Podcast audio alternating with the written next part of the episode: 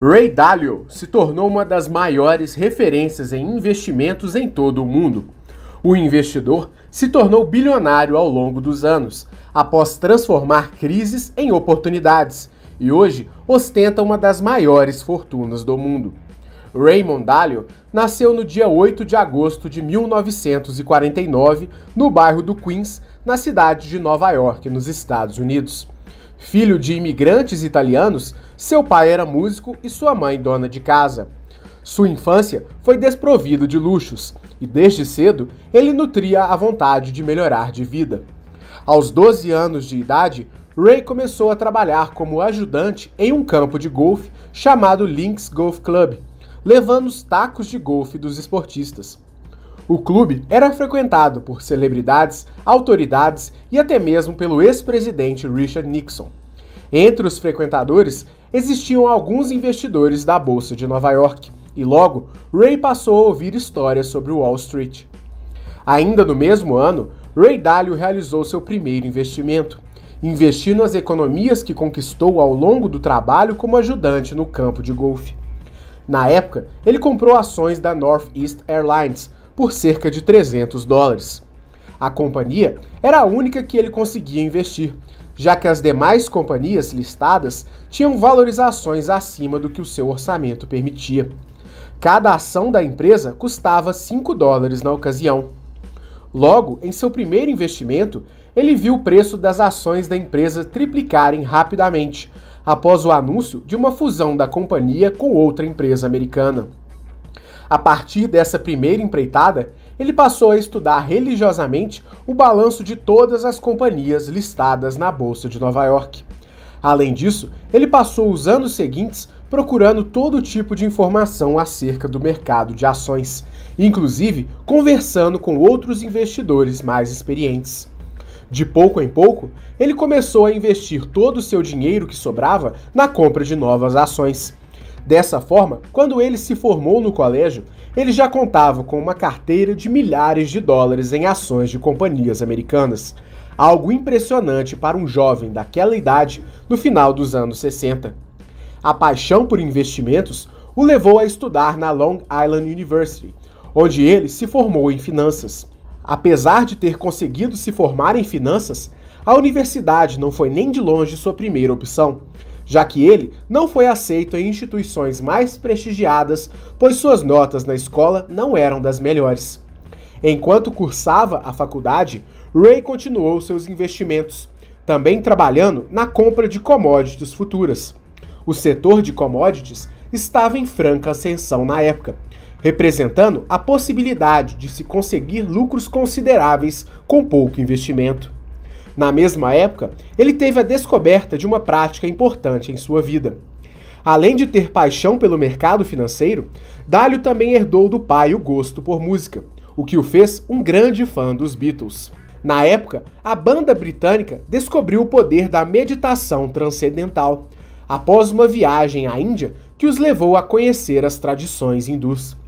Divulgada pela banda, a prática da meditação transcendental se tornou parte da rotina de Dálio desde então. Segundo ele, a prática aumentou sua concentração, sua criatividade e também o ajudou nos estudos.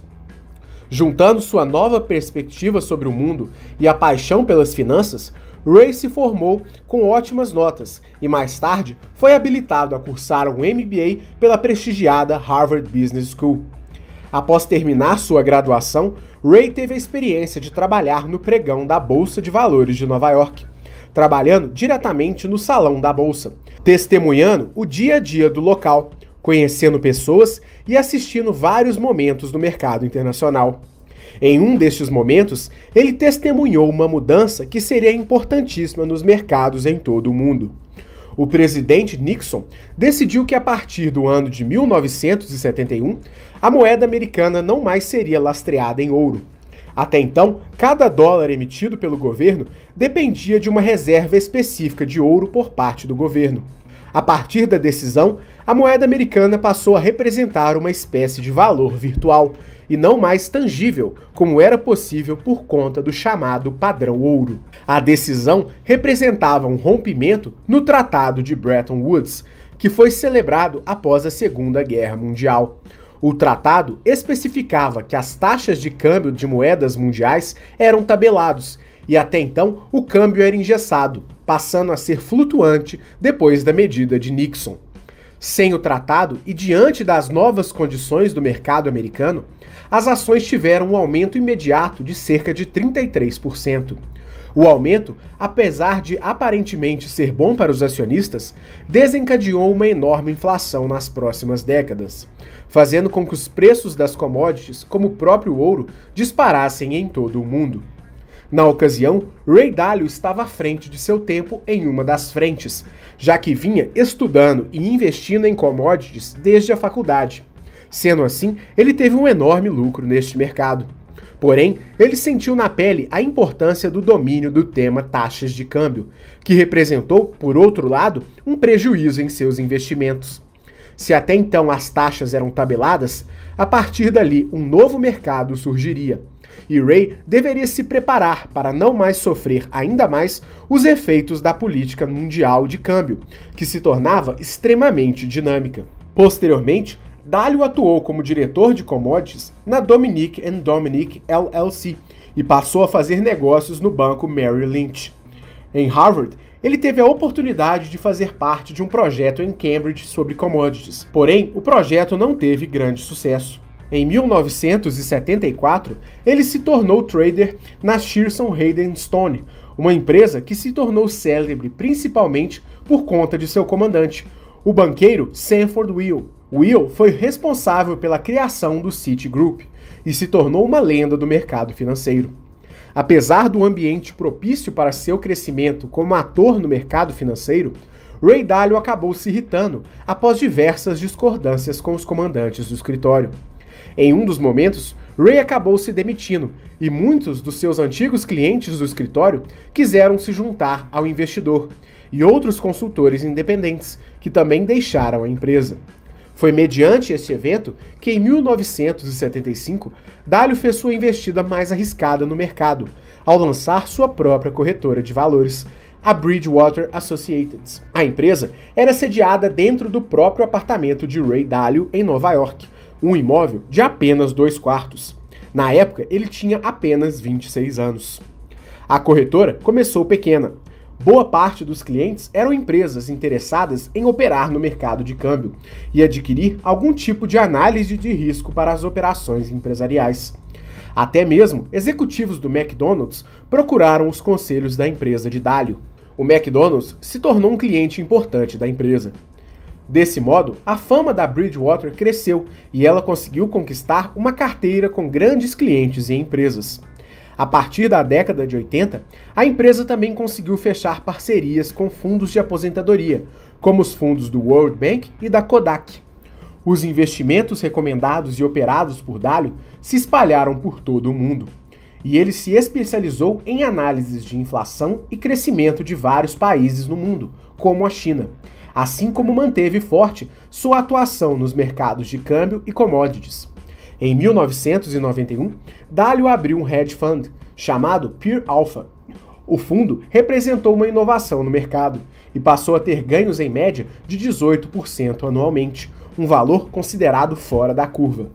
A empreitada se tornou o carro-chefe de seus negócios e alcançou sucesso em vários países mundo afora.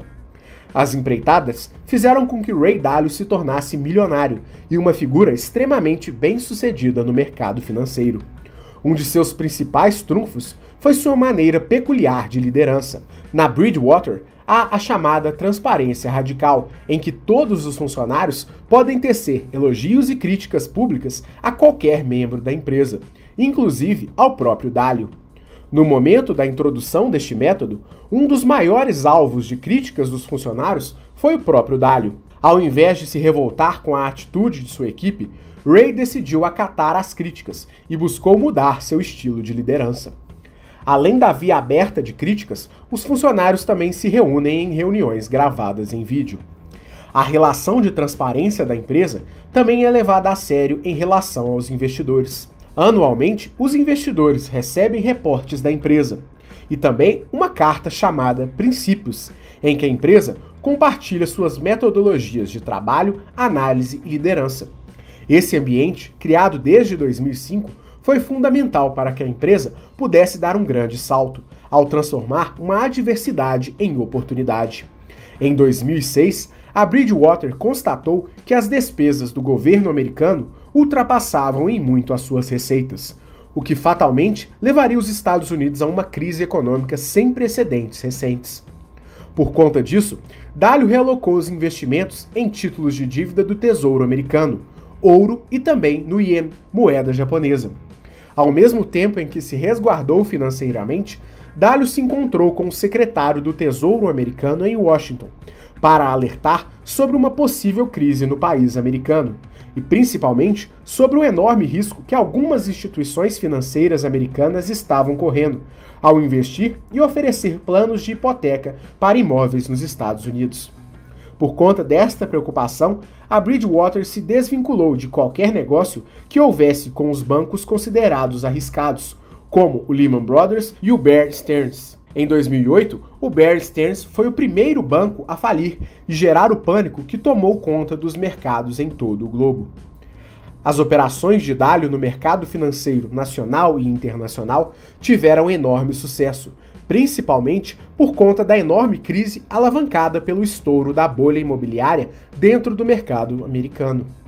As manobras fizeram com que a Bridgewater não só passasse ilesa durante a crise, mas também crescesse 9,5% durante o auge da crise. Desde então, Dalio tem compartilhado diversas análises sobre o mercado financeiro mundial e a Bridgewater vem atraindo novos clientes. Em 2010, a empresa cresceu cerca de 45%, num total de 15 bilhões de dólares injetados em seu portfólio, gerando um lucro superior ao Google, Amazon, Yahoo e eBay combinados no mesmo período. O sucesso da empresa não apenas foi favorável para Dalio e seus investidores, já que no mesmo ano, 20% das ações da empresa foram vendidas aos seus próprios funcionários. O toque de Midas de Dalio se estendeu a outra empreitada, a All Water and Pure Alpha Major Markets, fundada em 2011. Um fundo que contou com 42,5 bilhões de dólares de investidores desde sua abertura. O fundo se destacou principalmente por cobrar taxas muito menores do que as praticadas pelo mercado até então. Ao longo dos anos, as empresas continuaram tendo crescimento acima de dois dígitos anualmente.